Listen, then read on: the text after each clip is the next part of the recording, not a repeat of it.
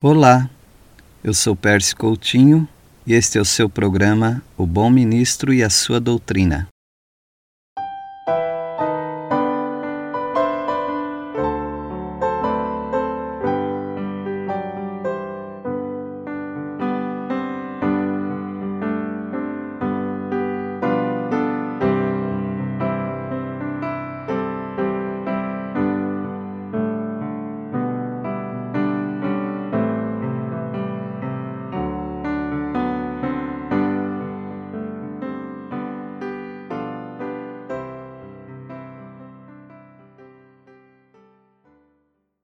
O capítulo 8 de Mateus é repleto de curas. Nós temos menção de cura de leproso, cura do criado de um centurião, a cura da sogra de Pedro, muitas outras curas, a cura de dois endemoniados gadarenos, e temos também o ensino de discipulado, ou seja, de seguir a Jesus, e o Senhor Jesus acalmando a tempestade. Portanto, o capítulo de Mateus 8 é bem agitado, mas é um agitado do bem.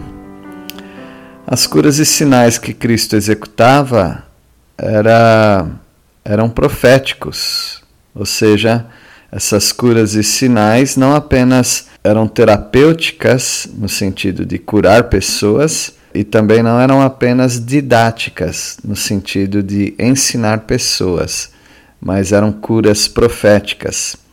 Por que proféticas? Para ser identificado como o Cristo, ele precisava realizar os sinais, os sinais que nós vemos em, por exemplo, Isaías 61, versículo 1, onde diz que o ungido do Senhor é aquele que vai colocar as pessoas em, em, liberdade, em libertação, através de muitas curas. E os milagres de Jesus nesse capítulo mostram essa submissão que o Senhor Jesus tem à lei.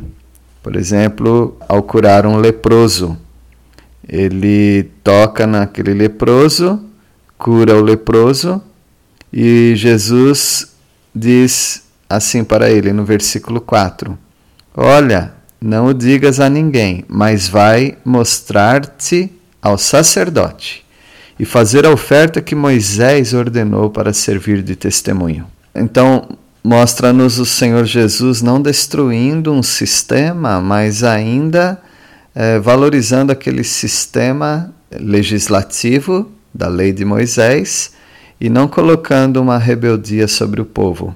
Ele é o cumprimento da lei e, portanto, ele está indicando que as pessoas devem fazer exatamente como a palavra de Deus sempre ensinou.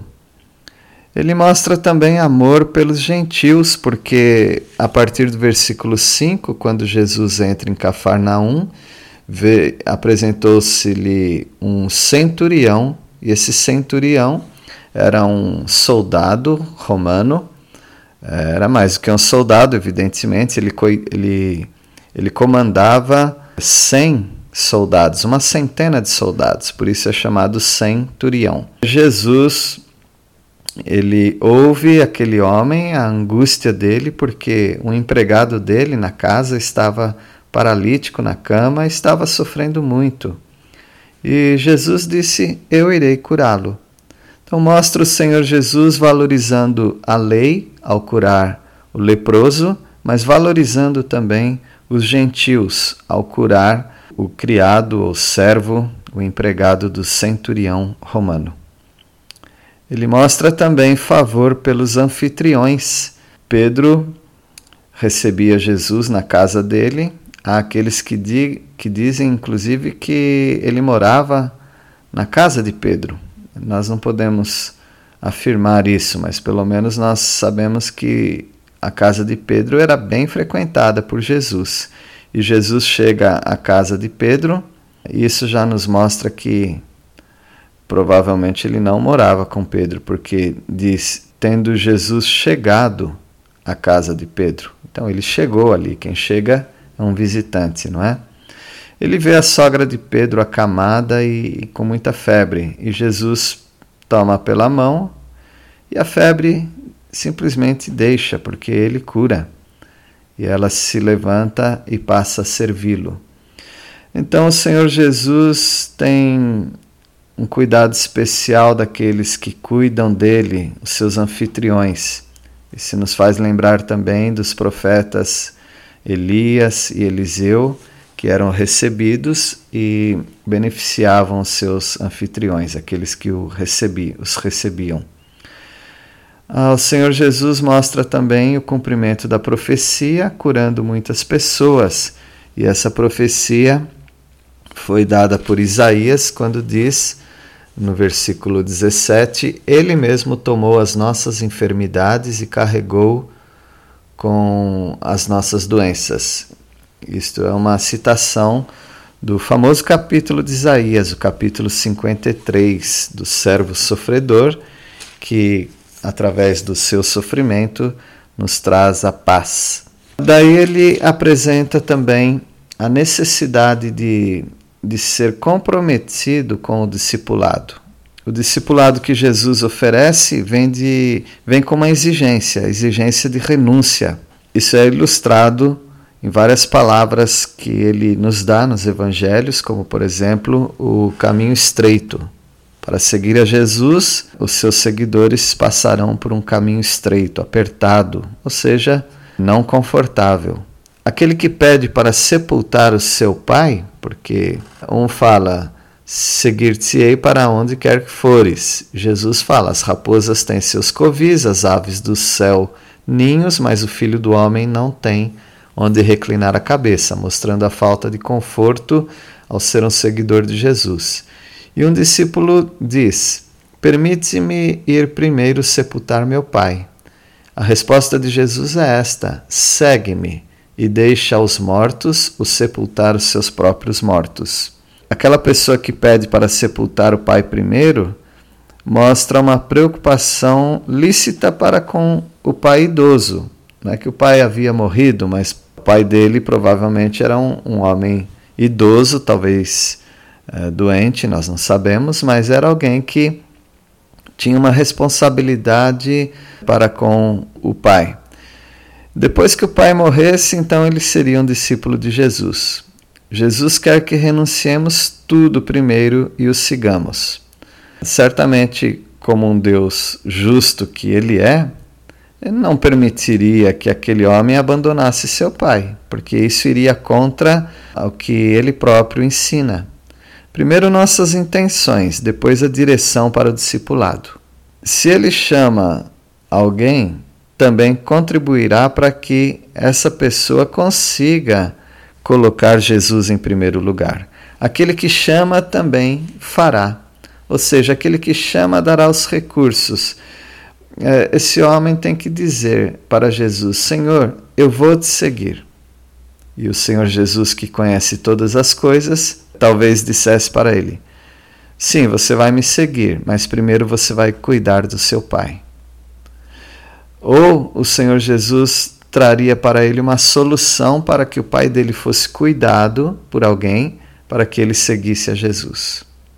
Notaram, portanto, que não se trata das nossas necessidades, mas da vontade de Deus. Deus nunca vai te colocar numa situação em que ele vai desrespeitar a própria palavra dele. Por exemplo, quando ele diz para honrar pai e mãe, ele não vai te colocar numa situação em que você vai desonrar pai e mãe.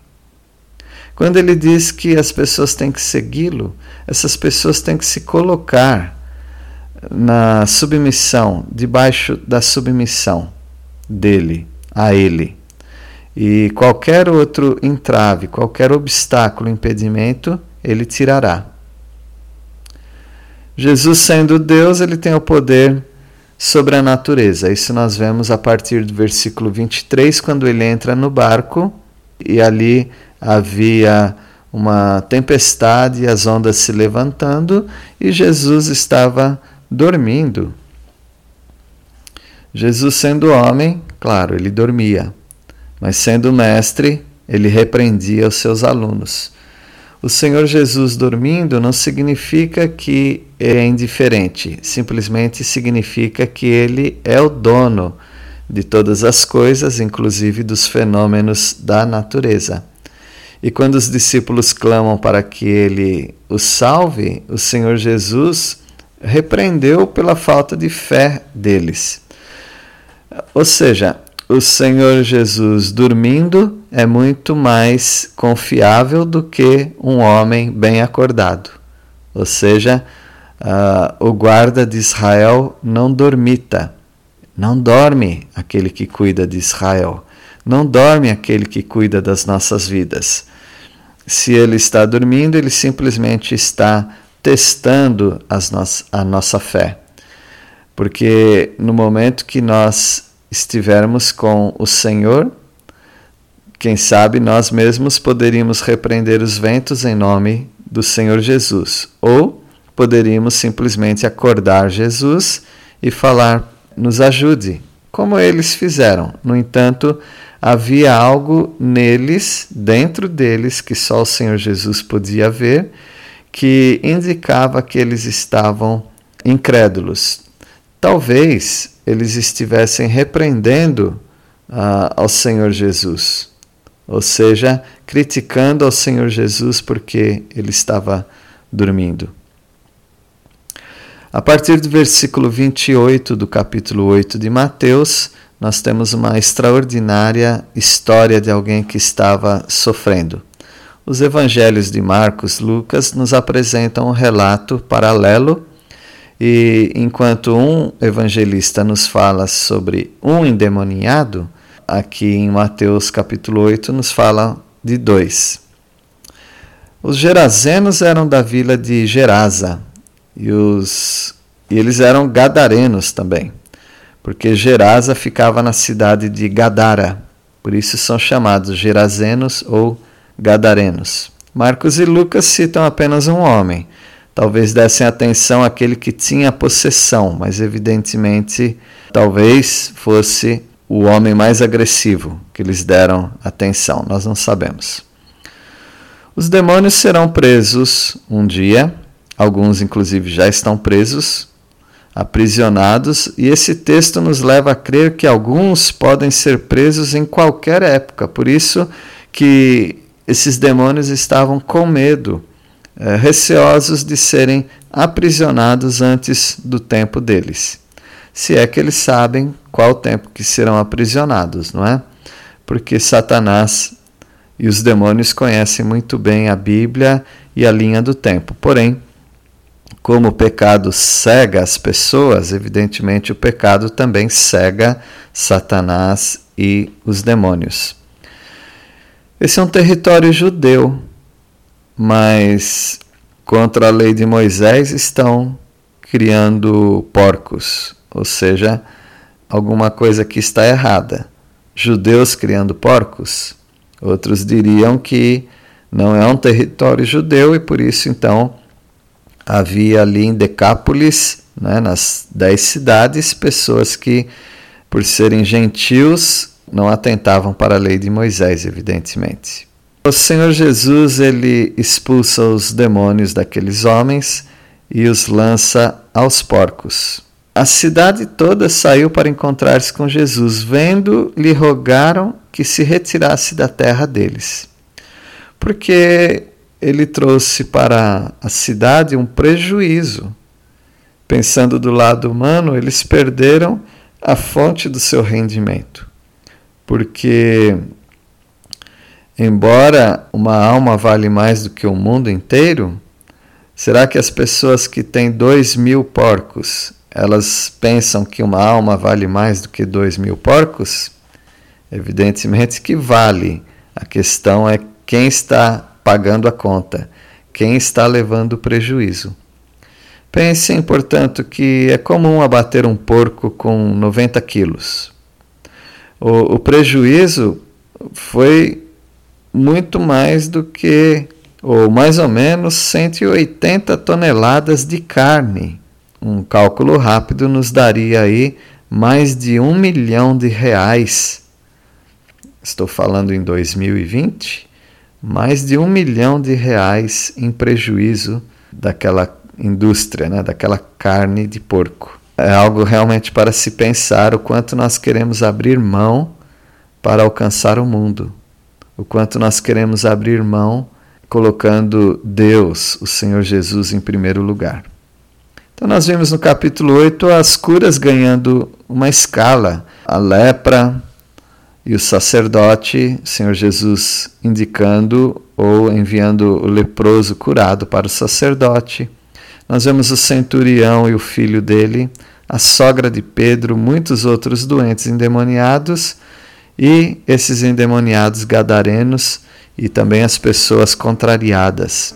Nós aprendemos também sobre o discipulado, que o discipulado é seguir exclusivamente a Jesus e que o discipulado é abrir mão do conforto e que o discipulado é dar prioridade a Jesus.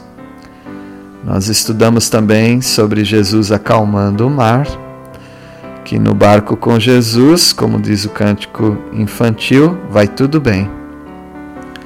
Nós vimos também que pode haver um descanso no meio da agitação. E no desespero, nós nunca podemos esquecer que estamos com Jesus. Na fraqueza de fé, nós estamos com o poderoso e nós podemos ter e devemos ter admiração por aquele que acalma o mar. Que Deus abençoe ricamente a sua vida, crendo no poder do Senhor Jesus seguindo ao Senhor Jesus e mantendo a calma, a tranquilidade em meio às dificuldades.